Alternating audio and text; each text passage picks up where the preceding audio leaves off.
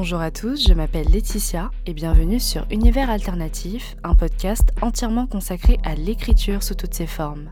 Dans ce sixième épisode, nous parlerons de la romantisation des maladies en compagnie de Kathleen, une autrice de fanfiction qui jusqu'aujourd'hui peine à se sentir représentée. Atteinte de fibromyalgie et de troubles de la personnalité borderline, elle regrette le fait que dans les contenus culturels actuels, ces maladies soient tantôt absentes des intrigues, tantôt décrites avec un filtre esthétique mensonger. C'est ce filtre que l'on nomme communément romantisation. Ensemble, nous discuterons donc de cette idéalisation des maladies, ainsi que de sa nocivité dans les domaines du roman, de la fanfiction, mais aussi des séries télévisées. À titre informatif, vous pourrez trouver toutes les références mentionnées au cours de la discussion dans la barre de description. Je vous laisse à présent à ce sixième épisode. Très bonne écoute à tous.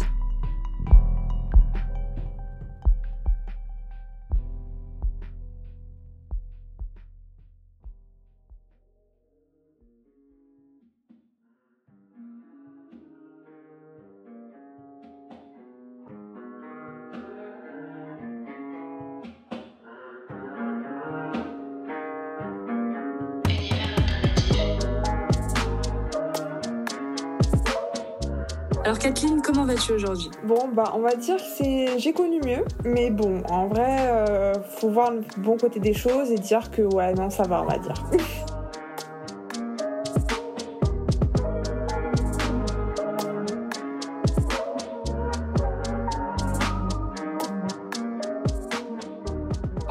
aujourd'hui de la romantisation euh, des maladies dans l'écriture. Comment est-ce que tu définirais ce concept en fait de romantisation à une personne qui euh, ne le connaîtrait pas? Je pense que c'est un outil qu'utilisent les auteurs pour euh, faire passer une intrigue, pour ajouter du drame, et sans vraiment savoir, et sans vraiment s'impliquer dans les maladies qu'ils abordent, que ce soit physique ou psychologique. Ils les traitent souvent mal, ou sous un jour trop joyeux, ou, ou avec des moyens que pas forcément les gens qui sont vraiment atteints euh, ont accès à un moyen qui peut euh, des desservir euh, des causes qui peuvent être parlées plus intelligemment dans des, dans des, dans des romans. Pour moi, c'est ça la romantisation des maladies. Bah, ça rejoint un peu ma, ma seconde question. En quoi est-ce que cette romantisation est, néfaste en fait? Bah, C'est de la désinformation, on va dire. C'est un peu de l'intox. Pour élaborer un peu plus, je pouvais prendre l'exemple d'Intouchable parce que c'est un exemple qui me qui m'énerve énormément. Je sais que c'est un film que beaucoup de personnes apprécient. Le mec est quadraplégique, ok, mais il a énormément de moyens. Il a énormément de personnes pour l'assister dans la vie de tous les jours. Et c'est pas la cas de la plupart des quadraplégiques. Ils sont obligés d'utiliser beaucoup d'aide de, l'État. C'est leurs proches, euh, la plupart du temps, qui sont leurs soigneurs. Euh, c'est euh, c'est beaucoup plus dur psychologiquement. C'est, enfin, c'est, ça, se voit que pour euh, le personnage dans le film, c'est dur psychologiquement, mais euh, lui, il est riche, il a des moyens. Ça, ça embellit un peu l'aspect euh, maladie, ça enrobe, on va dire. T'affrontes pas vraiment la vraie vérité. Enfin, la vraie vérité. La réalité. ouais, la réalité, c'est, ça déconnecte un peu de la réalité. Et du coup, les gens, ils pensent que c'est comme ça pour tout le monde. C'est pas le cas. Ça peut faire beaucoup plus de ravages. Et c'est énormément le cas dans la plupart des, des, films de nos jours et des séries, euh, à part pour euh, comme des séries comme Euphoria ou comme ça, où c'est vraiment bien abordé. Ça se compte sur les doigts d'une main, quoi. Si on met Intouchable d'un côté, Euphoria de l'autre, qu'est-ce qui rend Euphoria meilleur que Intouchable à ce niveau-là? Euphoria, t'as pas de l'embellissement du personnage. Le personnage, il est pris sous toutes ses coutures. Euh, il est euh, vraiment décortiqué sous tes yeux. Euh, donc, je pense pas particulièrement personnage de, personnage de Roux, parce que je m'identifie beaucoup à elle, parce que ma mère est elle aussi bipolaire. Et sauf que elle, ça se transmet pas par phase de maniaquerie, c'est plus par phase de colère. J'ai vraiment retrouvé les codes de la santé mentale vraiment que je vis de tous les jours avec une personne atteinte de cette maladie. C'était vraiment dépeint brutalement et mais c'est ce que personnellement j'attends quand tu traites ce genre de sujet c'est pas des sujets à prendre à demi-mesure ou à romancer c'est vraiment traité euh, durement et avec tous les impacts que ça peut avoir sur la famille on voit bien l'impact que ça a sur la petite sœur ça sur la mère ça mhm. sur les amis c'est vraiment brut et euh, c'est ça vraiment que j'aime dans de Euphoria c'est vraiment ça traite le fond du sujet quoi je dirais que c'est bien écrit c'est très bien écrit c'est très bien réalisé c'est vraiment bien monté aussi pour euh, montrer toutes les phases par exemple, la phase où elle a vraiment aucune envie de se lever pour aller aux toilettes, quitte à se faire une infection rénale, ça m'est arrivé. C'est des choses qui peuvent m'arriver, c'est des choses qui peuvent arriver à des personnes dépressives, c'est c'est des vraies vérités et on dit on peut des gens peuvent se dire non, elle exagère, elle va trop loin. Non, vraiment c'est la c'est comme ça qu'on vit, nous, les personnes malades mentales, euh, qui ont des problèmes de dépression, que ce soit du borderline ou de bipolarité. Tu soulèves quelque chose de très intéressant parce que, et là je me fie vraiment aux réactions sur Twitter, le consensus, euh, il a un peu de, euh, de blâmer Rue, qui est le personnage principal dont tu parles, pour ses comportements en fait, qui ne sont que la conséquence de ses maladies. Pour un peu expliquer pour les personnes qui ne qui n'auraient pas vu la, la série, elle a une, une relation très fusionnelle avec un autre personnage qui s'appelle Jules et vraiment, toutes les deux euh, sont des, des meilleures amies euh, très, très fusionnelles. J'ai l'impression que je, décris un peu la, relation comme, euh, tu sais, le mime Oh, they, seem like very good friends. Alors que il y avait, il y a une relation romantique entre les deux. Mais disons que Rue est beaucoup plus impliquée dedans que Jules, en fait. C'est vraiment, cette implication, c'est à la limite, enfin, ça, ça, dépasse même la limite de, de l'obsessionnel. Ouais. Et, et, on voit qu'il y a une transposition entre son caractère addictif, son addiction à la drogue, et son addiction à Jules, en fait. Un aspect de la bipolarité dans la série, c'est qu'en fait, la bipolarité, ça, ça encense toutes les sortes mhm. d'addictions que tu peux avoir, en fait. Que ce soit, donc, du coup, la drogue, euh, l'argent, euh, ou euh, que ce soit, justement, lié à tes relations. Je pense que, du coup, sa relation avec Jules, vu que maintenant elle a plus la drogue, son obsession maintenant qui, de, de, de bipolarité, c'est Jules, en fait. C'est pas si bien décrit dans la série. Mais moi, du coup, vu que je connais les, symptômes, je j'ai tout de suite fait le lien. Et c'est pour ça aussi qu'il faut pas on juge, on juge beaucoup euh, par rapport à ça, au fait qu'elle n'arrive pas à se défaire de son addiction. C'est lié à sa maladie mentale aussi qu'elle a du mal, parce que ça encense euh, son besoin de d'être accroché à quelque chose. Bah, j'en apprends euh, tous les jours. De la bipolarité, de ce que j'en connais, c'est euh, c'est les extrêmes d'un côté comme de l'autre en fait. T'as des nuances en fait. Euh, je vais prendre l'exemple de ma mère. C'est concret parce que je, je l'ai vécu. Ça peut partir d'une discussion, un débat tout à fait innocent et en fait d'un coup elle va se sentir agressée et elle va monter en colère d'un coup et elle va pas réussir à se calmer en fait et mais après quand elle se rend compte elle redescend et après elle s'excuse et elle se sent misérable pendant je sais pas deux ou trois jours quoi c'est pas dépendant de ta personne et ma mère a depuis qu'elle est sous cachet euh, elle définit comme un gendarme qui l'empêche entre guillemets de euh, aller euh, trop loin il dit pourquoi tu t'énerves? Tu t'as pas à t'énerver pour un sujet comme ça. Et avant, elle n'avait pas ce gendarme. Et je pense que ou dans ce personnage, elle n'a pas de gendarme, tu vois. Et donc, du coup, c'est pour ça qu'elle parle très vite dans des extrêmes, quoi. Est-ce qu'il y a des textes, que, euh, que ce soit des romans, des fanfictions, même de la poésie, euh, peu, peu, importe, que euh, tu as lu et dans lesquels tu t'es senti représentée justement? Non. Moi, je souffre de fibromyalgie, un, un degré assez élevé. C'est des douleurs euh, musculaires centrées sur un peu partout dans le corps. Je me sens pas du tout représentée parce qu'en de toute façon, on n'est pas du tout reconnu euh, par, euh, par les médecins. À chaque fois, on dit beaucoup que c'est une maladie de la tête. Alors que non, c'est physique, on a vraiment des douleurs physiques et je me sens pas du tout représentée. Et c'est quelque chose que j'essaye de, de travailler, que je vais essayer de travailler dans mes écrits futurs, mais c'est compliqué parce que ça touche ma vie familiale parce que tous les membres de ma famille féminins en sont touchés à différents degrés ou pas. Donc c'est très mhm. délicat à approcher parce que c'est très personnel et j'ai pas l'impression de me sentir représentée. Euh...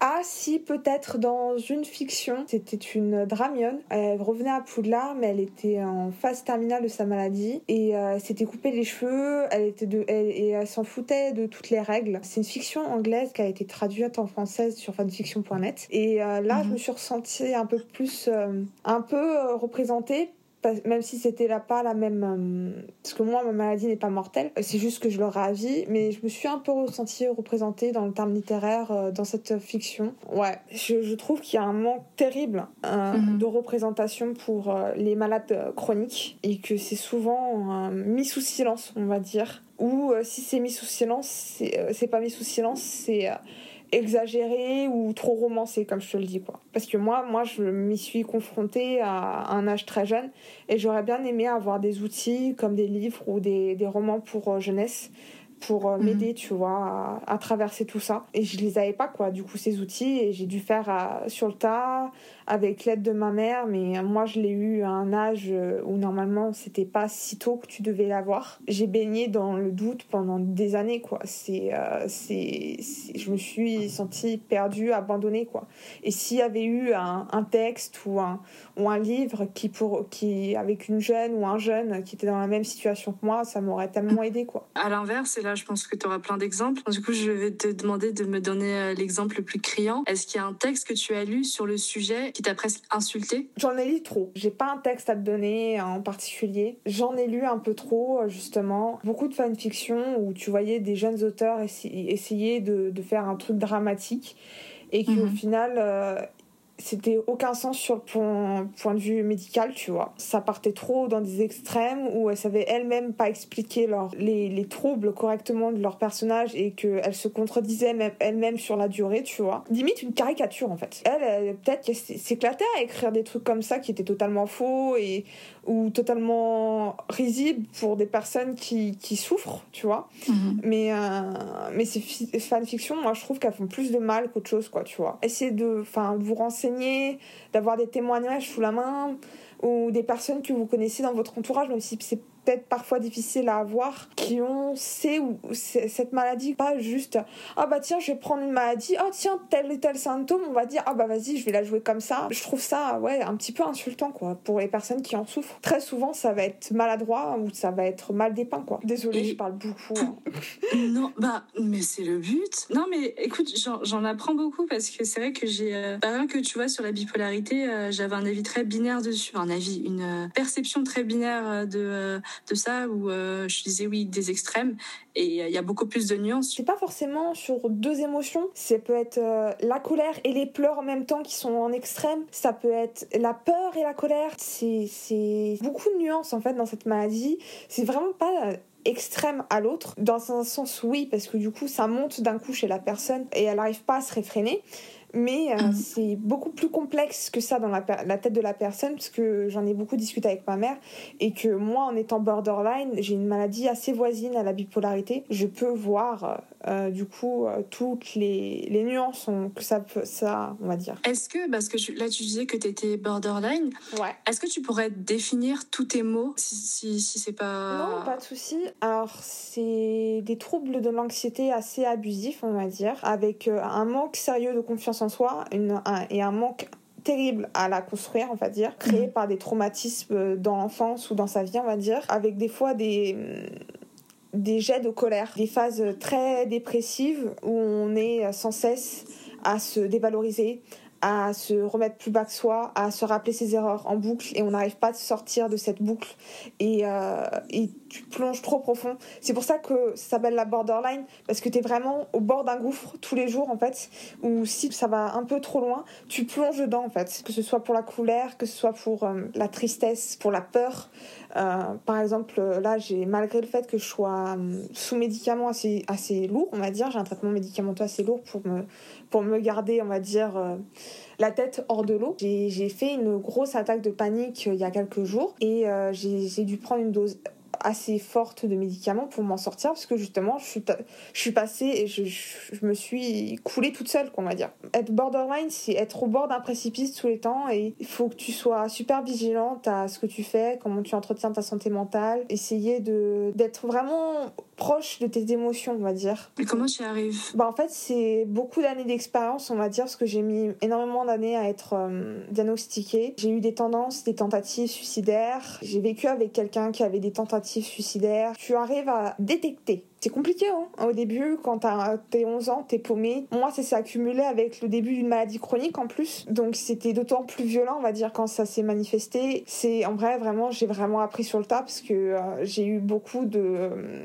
d'errance médicale qui disait que ma maladie physique, c'était tout dans ma tête. Donc, du coup, je me flagellais mentalement en disant, donc, ta douleur, c'est toi-même qui te l'inflige. C'est, pour quelqu'un de 12-13 ans, c'est tellement dur à entendre des médecins de 30, 40 ans qui te disent ça. Tu te dis, tu te fais du mal toi-même physiquement, ou tu t'as pas, tu peux pas sortir de ton lit, ou ta mère est obligée de te porter pour aller jusqu'au shot.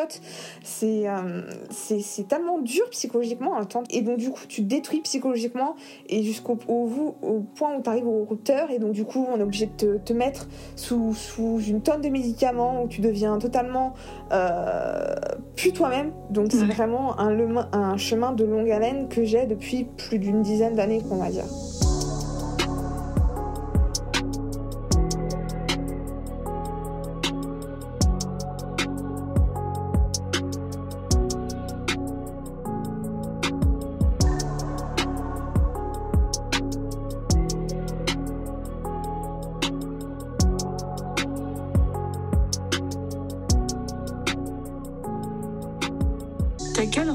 Avec euh, tes, mots Acceptation, mais une haine aussi. Un sentiment d'injustice, je dirais plutôt. Mais euh, l'injustice, de moins en moins, parce que ça vient avec l'acceptation. En fait, euh, le sentiment d'injustice s'estompe avec l'acceptation de la maladie. C'est là, tu vas apprendre à vivre avec et c'est tout. Quoi. Comment t'es arrivé à cette acceptation? Bah en fait, t'as pas trop le choix en fait. Sinon, tu, tu, tu es plus là pour en parler. Et, dans tes récits, ils ont quelle place ces mots? Moi, j'écris souvent des, one-shots. En fait, c'est un corpus de texte et c'est toute ton histoire en fait. T'as pas d'histoire de chapitre, c'est en, un bloc. Parce que j'ai du mal à écrire euh, des choses à long terme. Et euh, moi, mes, donc, mes one-shots sont très violents, en règle générale, euh, dans le terme de la dépression ou de la toxicité mentale ou de l'obsession. En pensant à, par exemple à, à Cerise, que j'ai écrit, qui est une Hermione Blaise dans la fanfiction d'Harry Potter, où c'est Blaise qui est totalement obsédé par la façon dont mange les cerises d'Hermione. C'est un abcès euh, de ma personnalité qui est obsessive. En fait, j'ai essayé de le retranscrire euh, par rapport aux détails, par rapport à comment je m'analyse moi-même, par rapport à comment je vis ma vie à moi-même. J'essaie de le retranscrire. Ma fiction la plus violente que j'ai écrite euh, au terme psychologique, c'est Passion violente. La description d'une relation toxique de A à Z, on va dire, de mon point de vue. C'est quelque chose que j'ai que j'ai vécu pas dans le plan sentimental, mais euh, que j'ai vécu dans le plan familial entre ma mère et ma grand-mère. Et que du coup, comment elle se détruisait, euh, mais elle s'aimait en même temps. Je me suis nourrie de cette relation que j'ai, dû voir, que j'ai dû expérimenter, que j'ai été témoin, malgré moi, on va dire, pour essayer d'écrire ce récit pour, qui était très violent. Et j'avais peur justement que ce soit un peu trop brut. Et c'est pour ça que je m'étais pas tant dans ce récit euh, tant élaboré sur les sentiments. je voulais vraiment que le récit soit brut, que ce soit vraiment des, des, passages courts où tu expliques des sensations, des implications, pas vraiment de description en long, en large, en travers. Vraiment des faits qui montrent que tout est toxique en eux, quoi, en fait. Et comment tu fais justement lorsque tu écris euh, ces textes courts et bruts? Comment est-ce que tu fais pour ne pas tomber tout de même dans la romantisation? Généralement, quand j'écris, je me mets dans une sorte de transe. Pour tout te dire, j'ai soit l'idée de l'histoire, le sujet, et il faut que je trouve une musique pour euh, me mettre dans cet état de, de transe en gros. Ou soit j'écoute une musique et j'ai l'histoire qui me vient et je me mets dans une transe et j'écris 18 pages de brouillon à la filée sans faire de pause, sans m'arrêter et euh, jusqu'à délivrer tout en fait. En gros, c'est comme ça que je travaille. J'écris avec la musique, en fait, ça me permet vraiment d'être dans une bulle où vraiment il y a personne qui me dérange parce que moi, vu que je vis avec quatre personnes, plus des animaux de compagnie, la maison est plutôt bruyante. Si je me mets pas dans cette bulle, j'aurai des distractions et je, je perdrai le fil de ce que j'écris, tu vois. J'ai besoin de cette bulle, on va dire. Euh, pour vraiment me centrer et vraiment pas perdre du coup cette euh, authenticité et éviter de tomber justement dans cette romantisation. Comment est-ce que tu arrives à, à savoir si tu n'as pas toi-même accidentellement euh, romantisé ta propre peine? Je demande à plusieurs personnes avant ou à une personne en particulier qui est Noésis de me relire pour qu'elle me donne son, son point de vue et me corriger mes fautes parce que du coup vu que j'écris en trans bah, je fais des fois des fautes ou des répétitions qui sont pas nécessaire, on va dire. Euh, j'essaye d'expliquer euh, avant euh, le sentiment que j'ai essayé de traduire, en fait, à la personne mhm. qui va me relire. Elle me dit si pour elle, ce sentiment est bien retranscrit ou pas. Du fait que je suis borderline, du coup, je me fais pas confiance ou j'ai besoin d'un avis extérieur. Par exemple, moi, je t'ai fait lire l'intrigue de mon, de mon roman, justement, parce que je me faisais pas confiance sur, euh, sur le sentiment que ça voulait dégager. Et quand tu m'avais donné tes retours, ton sentiment, c'était ce que j'ai cherché à accomplir. Donc ça m'avait rassuré, tu vois. Donc je cherche beaucoup dans la vie extérieure, on va dire, pour justement pas faire les, les erreurs que je pense ces personnes-là font et mm. vraiment avoir, avoir un détachement. Quand j'ai commencé à fanfiction, j'ai commencé sur, sur Amour Sucré, pour tout te dire, pour rien te cacher. En fait, Amour Sucré, c'est un jeu de plateforme euh, sur, euh, sur Internet. Et en gros, euh, où, tu as, où tu es un personnage dans un lycée, où tu rencontres des garçons et tu dois devenir ami et tu as, un crush. donc, du coup, tu dois gagner des points en répondant bien à des dialogues, en faisant certains trucs comme ça. Voilà. Et donc, tu avais un espace forum sur ce, sur ce mm. site. Tu pouvais y écrire justement des histoires, des fanfictions. Du coup, j'avais mon personnage original et je le faisais avec un des personnages du jeu. C'était mes premières fanfictions. Et en les relisant, avant que je j'aille sur fanfiction.net après avoir lu justement tes récits parce que moi j'ai commencé à être à rentrer dans le vrai game de la fanfiction après avoir lu tes récits. C'était lequel? Euh, C'était bah le contrat. Ah le fameux contrat. Ouais. Donc j'ai fait cette erreur là justement de romantiser. Et je me suis remise beaucoup en question du coup. J'ai laissé euh, les histoires euh, des fanfictions que j'avais sur Amour sucré non fini parce que du coup pour moi c'était trop romantisé. Ça n'avait plus sa place à faire et j'étais écœurée de ces histoires tu vois. Maintenant quand j'écris quelque chose je suis très précautionneuse et je fais des fois trop de, de, de recherches en, en arrière-plan pour vraiment être sûr de la psyché de mes personnages et que ce soit, soit pas bancal ou trop, euh, trop stéréotypé, tu vois. Mais lorsque tu écrivais sur Amour sucré, du coup, même là, tu écrivais sur euh, des thèmes qui étaient euh, proches à toi, en fait. Ouais, sur plus des phobies. on va dire sur parce que à l'époque quand j'écrivais j'étais abusée psychologiquement par mon grand-père. C'est assez un pervers narcissique. Du coup, je l'ai retranscrit dans une relation entre un père et sa fille dans ma fanfiction à l'époque. Cette, euh, cette relation, je l'avais mis trop loin genre jusqu'à ce que carrément le, le, père essaye de tuer sa fille quoi. Et que du coup le petit ami doit aller la sauver vraiment trop romantisé quoi le truc quoi. Genre vraiment trop dans un extrême quoi. Je sais que ça peut arriver mais là vraiment c'était trop caricatural c'était vraiment trop ça passe de tout à n'importe quoi. Mais est-ce que c'est vraiment n'importe quoi ou est-ce que c'était tes peurs en fait c'est la question. C'est euh, la romantisation où où elle commence, où elle se termine, où c'est ça aussi, parce que ça pour certaines personnes ça peut être le cas, tu vois. Et le problème c'est que à l'époque, enfin moi quand je l'ai relu quand j'étais un peu plus âgée, c'était très abrupt, on va dire, sans lien de causalité. Là où vraiment on voyait que c'était romantisé pour faire du drama en fait, parce que je savais pas quoi mettre ensuite ou comment finir l'intrigue ou comment euh, comment amener à une fin l'intrigue. Au lieu de vraiment essayer de d'exposer un sentiment une réalité dans un écrit. J'ai cherché plutôt à utiliser ce comportement, cette maladie psychologique pour des moyens, on va dire. Mais moi, ce que je me demande en fait, c'est est-ce que ce que tu appelles romantisation, oui, romantisation euh, ici, est-ce qu'inconsciemment tu, tu n'écrivais pas sur ta peur en fait, avec ton grand-père, de mourir, et euh, inconsciemment c'est ressorti dans, dans l'écriture, parce que quand, quand, on écrit, on, on s'écrit aussi en fait. Euh, dans mes cauchemars, il y avait, il apparaissait vraiment comme phénomène récurrent, on va dire. C'est peut-être peut-être ça en fait, hein, vraiment. Mais c'était, enfin, je trouve que dans le service de l'écriture, ça n'avait pas, c'était, c'était amené trop maladroitement, c'était mal amené, c'était. En même temps, quand je l'avais écrit, j'avais quoi? J'avais 12 ans. De mon point de vue actuel, avec tout le vécu que j'ai maintenant, j'étais pas du tout assez mature pour traiter ce genre de sujet de la façon dont je l'ai traité. Et le problème, c'est que justement, cette fanfiction que j'avais écrite sur le forum de Amour Sucré, elle avait eu énormément de bons retours. Et maintenant, je me dis, mais merde, j'ai fait partie de ce, de, ce, de ce système de romantisation de, de ces travers psychologiques ou, ou maladifs. Et je me sens un peu coupable, tu vois.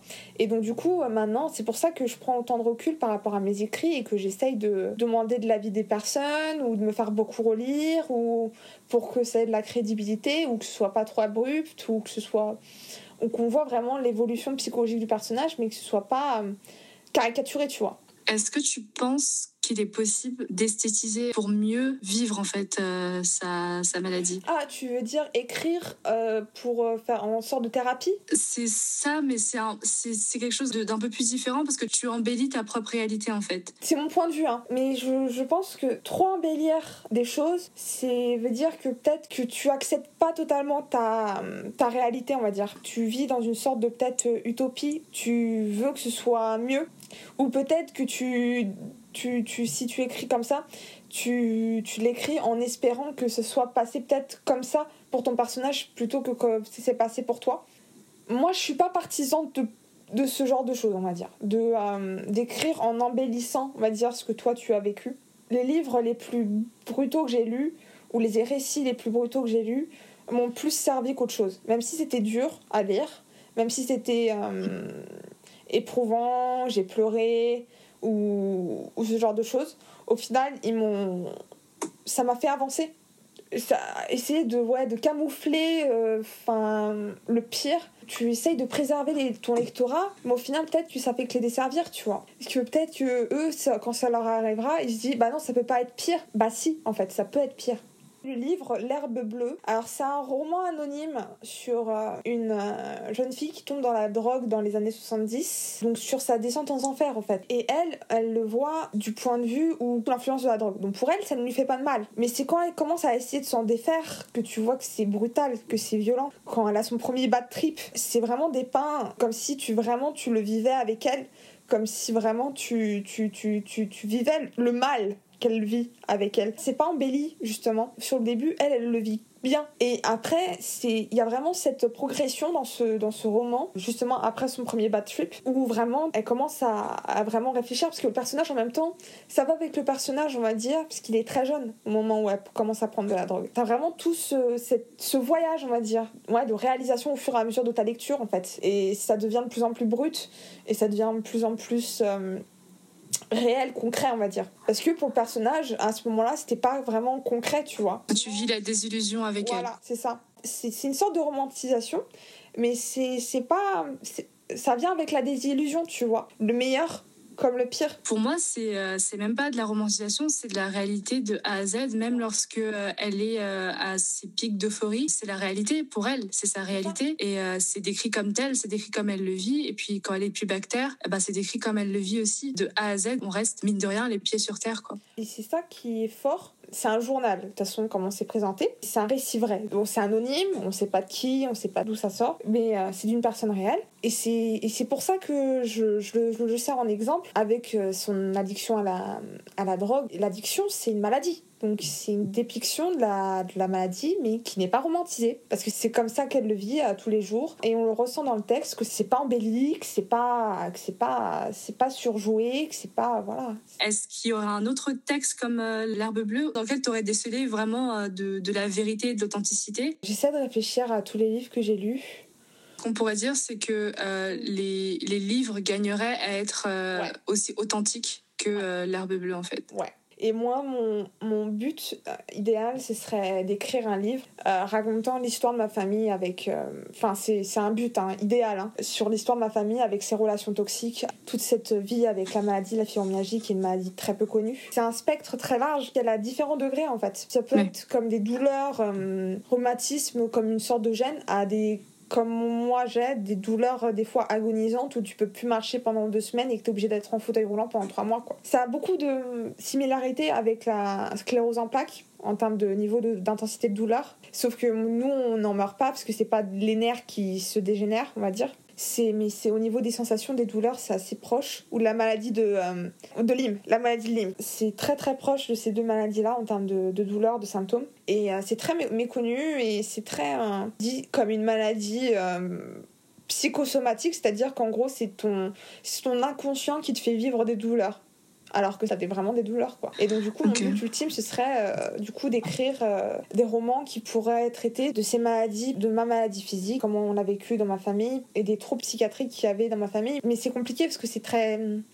c'est très personnel et je comprends les personnes des fois qui peuvent, qui peuvent avoir envie de l'embellir parce que t'as peut-être pas envie de te mettre trop à nu non plus parce que c'est très personnel, c'est très intime, c'est très biaisé aussi comme point de vue parce que c'est ton point de vue, comment tu Mhm. ressens. Des fois, tu peux avoir des personnes qui ont la même maladie que toi et pas ressentir les mêmes choses, ou au contraire, comme je le dis, avoir des personnes qui justement attendent euh, ce genre de texte et qui n'ont pas de représentation, tu vois. Le faire à travers la fiction, est-ce que d'une certaine manière, ça te permettrait de te mettre un peu plus à nu? Ouais, peut-être, parce que ça ferait peut-être une liberté en plus, on va dire. Après, le problème, c'est que hum, si j'aborde vraiment toutes les choses que j'ai vécues de mon point de vue, et que les membres de ma famille le lisent, ils vont se reconnaître dedans, et donc du coup, peut-être que j'ai pas. hum, C'est un risque de me faire des ennemis, on va dire. Je pense que c'est un risque qui, qui doit être pris. Mais il faut que je prenne le courage. Mais je pense que c'est pas.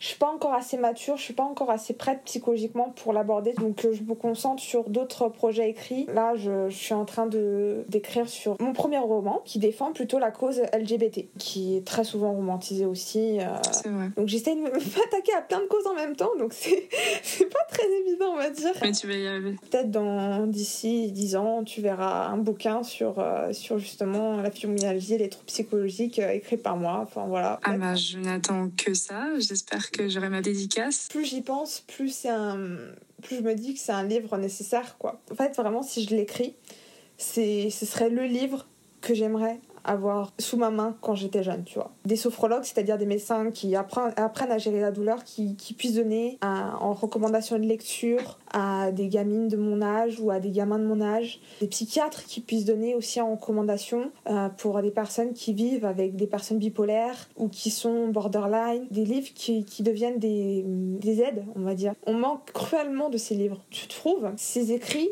dans la fanfiction quand t'as de la chance et ça mériterait d'être euh, d'être vraiment publié et plus connu dans le public parce que du coup tu as cette image de si tu vas voir un psychiatre t'es fou. Si tu vas voir un psychologue t'es fou. Si tu vas voir, un psychiatre et que t'as des cachets c'est que t'es totalement barzingue. T'as beaucoup de préjugés par rapport à ça. Et justement le fait que s'il y ait euh, des, des, des best-sellers sur ce genre de maladie comme j'ai ou ce genre de maladie psychologique ça aiderait tellement de personnes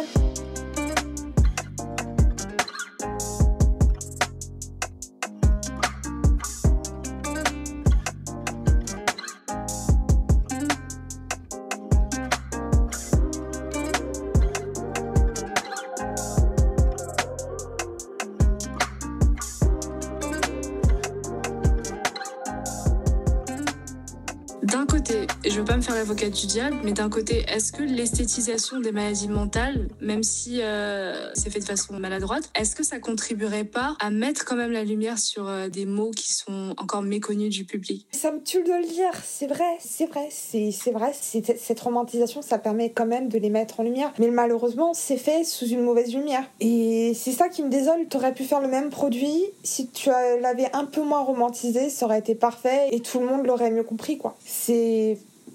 Ouais, c'est... Ouais, non, c'est vrai que t'as as raison de faire l'avocat du diable, c'est vrai que ça permet d'en d'en faire parler, mais euh, ça, ça, ça sert, mais ça dessert en même temps, quoi. Enfin, en tout cas, ça, ça ouvre la conversation. C'est ça. J'ai l'impression que les gens sont plus, euh, plus à même maintenant euh, de questionner les, les productions euh, médiatiques, culturelles, et Ouais. de, de voir le. Pas forcément de voir le vrai du faux, mais de se dire Ah, bah, je vais chercher moi-même la vérité dans tout ça, en fait. C'est ça. C'est- En fait, on est dans une génération maintenant où, pas comme il y a 20 ou 30 ans, des faits qui sont présentés, tu vas pas tout de suite les accepter d'emblée ou tu vas faire plutôt des recherches à côté pour vraiment vé- vérifier, tu vois. Et donc, euh, Ouais. ça peut justement éviter euh, que la romantisation ait trop d'impact. C'est ça qui est bien avec cette génération, on va dire. Comment on pourrait expliquer, en fait, euh, cet engouement littéraire pour euh, l'esthétisation des maladies mentales? Par l'envie désespérée de se retrouver euh, à travers un, un personnage, je pense. Tu essayes de te, te retrouver tellement fort dans, une, dans un format, dans un moule de la société,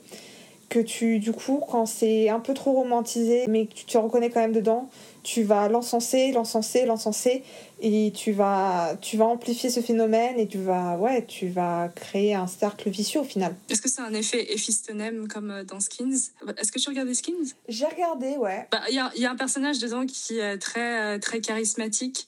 Euh, qui s'appelle Effie, Elisabeth Stenem, qui avait de vrais problèmes en fait. Mais à l'époque, c'était, elle était érigée comme euh, une star Tumblr, euh, vraiment le, modèle de toute une génération. Enfin moi personnellement, moi je cherchais à me retrouver dans un moule. Donc du coup, le peu de personnages que je pouvais trouver qui pouvaient s'associer avec moi, même si c'était des fois des personnages totalement antipodes à ma personnalité, ouais, j'avais tendance un peu à les, à les encenser quoi. Et je pense que mhm. c'est le même effet qu'avec Effie, que des personnes qui se sentaient mal dans leur peau, qui peut-être vivaient à moindre mesure, moins dramatique, on va dire, ces situations. Ils ont tellement encensé que du coup, ils ont, ils ont défini ça comme norme. Ouais, norme, c'est vraiment le terme. Parce que moi, j'ai une théorie. Vas-y, dis-moi. Je pense que euh, on, on, est toujours attiré par. Euh, par le mal en fait. Quelque chose de plus de plus obscur que euh, notre réalité. Parce que justement on romantise ça dans notre tête, on se dit ah c'est excitant, ah c'est ci, c'est ça, mais on ne connaît pas la réalité parce qu'on a une réalité un peu euh, rose, enfin on a une, une, vision plutôt euh, rose du sujet qui est du coup amplifiée par les, séries les séries qu'on regarde, les livres qu'on lit. Parce que la, la, réalité n'est jamais comme tu disais exposée de façon brute et véritable en fait. La série Scam, l'original norvégienne, hein. euh, dans la saison de, de Nora, Nora, pardon, excuse-moi, quand elle croit euh, avoir été violée, cette détresse cette, euh, est assez bien dépeinte, je trouve. la série Scam norvégienne a vraiment un, comme Euphoria, a vraiment un, un bon un bon scénario qui reste tangible sans être trop romantisé. Je sais pas si tu es d'accord avec moi ou pas. Extrêmement d'accord, sachant qu'on en a aussi parlé avec euh, Midlight. C'est trop drôle que, que ça revienne. Mais euh, oui, effectivement, je... bah, là, tu vois, je me parlais de Scam, de Noura, et je vois sa figure de détresse, en fait, euh, pendant les, deux jours suivants où elle s'enferme elle s'enferme dans sa chambre. Ça se ressent dans sa gestuelle, ça se ressent dans, dans ce qu'elle porte, ça se ressent dans la, la distance qu'elle met avec son copain. C'était vraiment très, très bien interprété, ouais. Ouais maintenant que j'y réfléchi, ouais, cette détresse était vraiment bien dépeinte. Mais c'est une détresse que, que, que l'on manque dans le domaine littéraire, je trouve un petit peu. Euh, ou peut-être que je n'ai pas trouvé, hein peut-être, hein, qui existe et que je n'ai pas trouvé parce que ça n'a pas été assez, euh, assez mis en avant. Euh, c'est compliqué à trouver, ouais. Est-ce que selon toi, un auteur peut écrire sur une, une maladie dont il n'est pas lui-même atteint, rien qu'en se basant sur de la documentation? Ça dépend. Pour moi, tu, tu n'auras pas vraiment quelque chose de concret. Tu, si tu ne te renseignes pas au moins sur des forums, si tu n'as pas au moins dans ton, dans ton entourage une personne que tu connais qui, qui en souffre et qui peut t'apporter son point de vue, tu vois. Tout se joue dans l'entourage proche pas forcément proche, ça peut être lointain, mais tu peux demander un service, tu vois, tu vois, tu, un ami d'une amie que tu connais, et s'il veut bien en parler, parce que c'est compliqué aussi à en parler, hein, à trouver des personnes qui sont, qui sont volontaires pour en parler, hein, parce que ça rentre très vite dans ton intimité, ou tu te renseignes sur des forums, parce que tu as plein de forums, ou, à travers des associations. Je pense que c'est faisable. Moi, je pense que si tu n'as pas au moins pris la peine de faire ces démarches, tu n'auras pas quelque chose de, de très de très solide. Donc tout se joue sur les, témoignages Pour moi, oui. Parce que s'il y a quelqu'un qui doit, qui doit te lire mhm. et qui, qui se repose sur tes écrits pour après euh, avancer dans ta vie, et que toi, tu, tu, tu as écrit, euh, mais sans faire assez de recherche, et que la personne derrière, elle, elle te prend pour argent comptant, et qu'elle se base sur ça, et qu'après elle plonge, pour moi, après, c'est ta responsabilité, tu vois. C'est vrai. Bah, je sais pas si tu as lu Trash Polaroid. Bien sûr. Euh, en fait, c'est vraiment un mélange de tout. C'est des choses qui sont romantisées, ça je peux vraiment l'admettre. Des choses qui sont très vraies, que je peux même pas relire. Il y a beaucoup de choses dedans, tu vois. À l'époque, j'écrivais, j'écrivais, j'écrivais, et euh, sans vraiment penser aux répercussions. Et c'est que maintenant, tu vois, euh, à presque 25 ans, dans 25 jours, que tu vois, je me relis et je me dis, ah j'ai une responsabilité un peu. Après, bah, on va encore revenir à l'épisode de, de Medlight parce, parce que elle abordait un point très intéressant en disant bah tu tombes sur mes histoires, tu tombes pas par hasard. Il y a des trigger warnings avec le temps, mais on, on, dispose pas forcément de temps, tu vois, dans l'immédiat.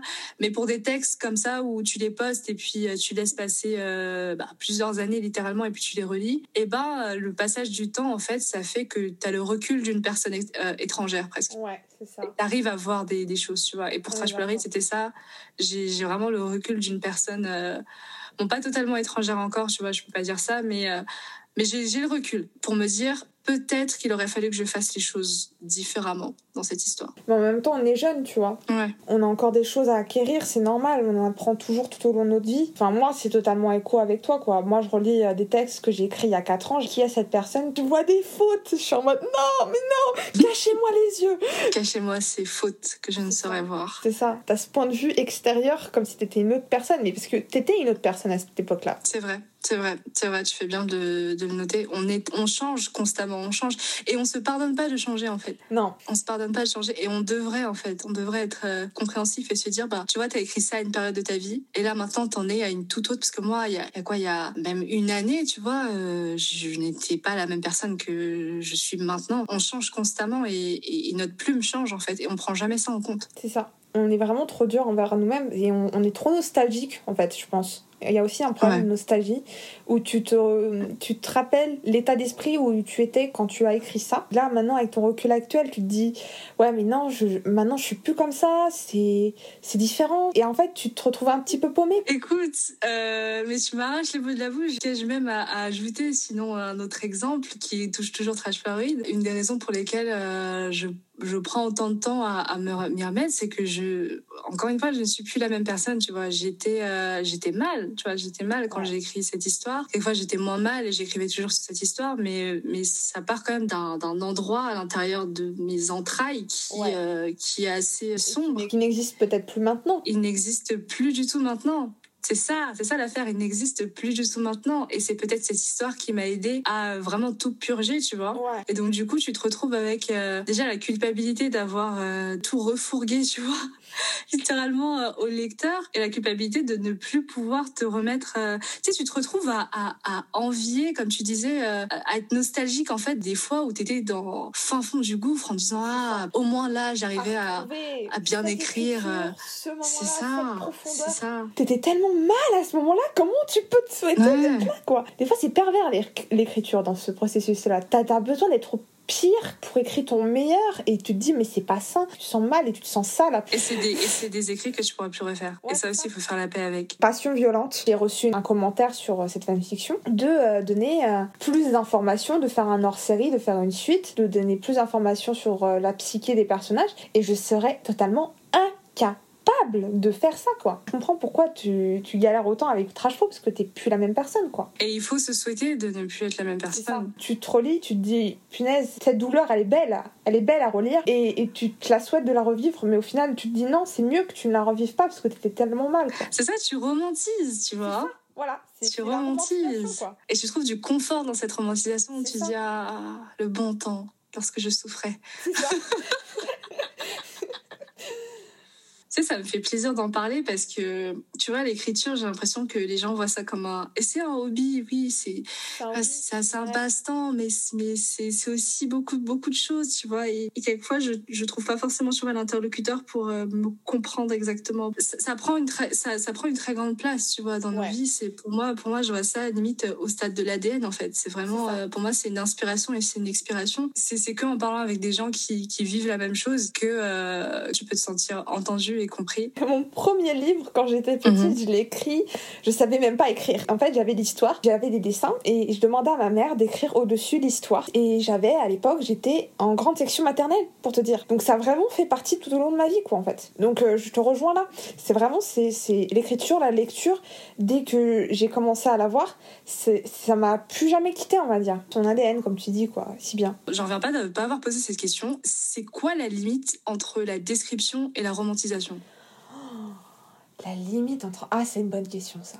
Quand tu pars trop loin dans tes métaphores déjà, tu peux commencer à déjà à te relire, à te poser des questions, à te demander euh, est-ce que peut-être là j'en fais pas un petit peu trop et c'est pas un peu surdosé? La romantisation peut venir des fois avec une certaine lourdeur dans la lecture. Tu sens que des fois c'est un petit peu forcé, alors que la description normalement ça pour moi ça doit venir un peu plus fluide, tu vois Ça se jouerait dans l'effort en fait. c'est l'effort et euh, après après donc t'as as le surjeu donc pendant la romantisation mais t'as Mhm. aussi euh, justement tout l'opposé c'est-à-dire euh, tu l'écris mais tu tu ne l'écris pas en fait c'est une belle antithèse que j'ai fait là Euh, comment expliquer plus raisonnablement Euh, tu vas poser le fait mais tu vas pas l'exploiter en fait Et ah, j'ai pas d'exemple concret à te donner, c'est compliqué à expliquer.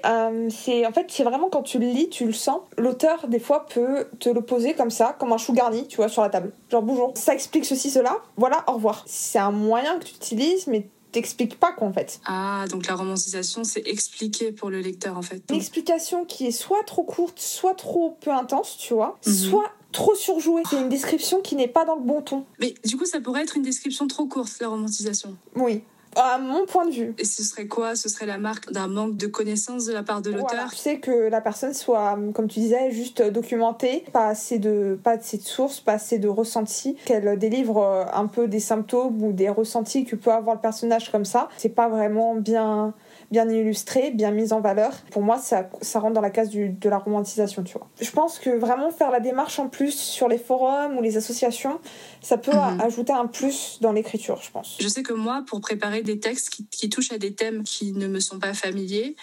je euh, bois littéralement euh, pendant euh, 3-4 jours des vidéos YouTube sur le sujet, des vlogs surtout, des vidéos ça peut être un moyen.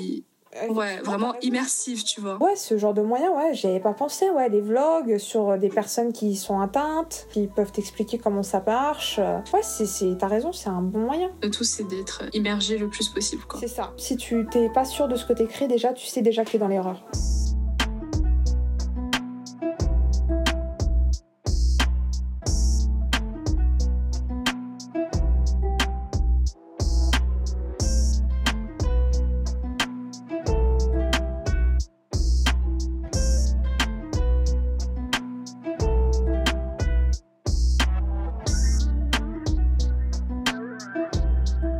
Merci beaucoup euh, Kathleen pour euh, cette discussion vraiment très très intéressante, très éclairante sur euh, le sujet de la romantisation des maladies dans l'écriture. ça a été un bonheur de t'avoir avec. Bonheur partagé de discuter avec toi.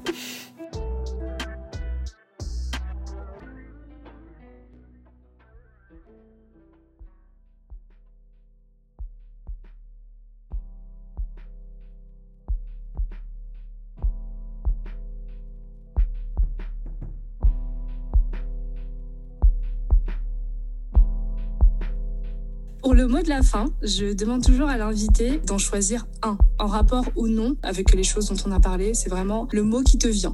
Espérance.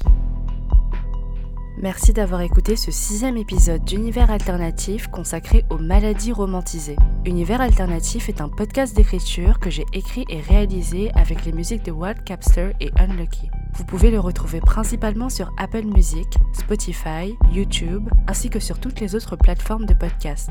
Vous pouvez également me suivre sur Twitter à u-du-bas alternatif et sur Instagram à univers.alternatif. On se retrouve dans trois semaines avec un épisode sur la représentation musulmane.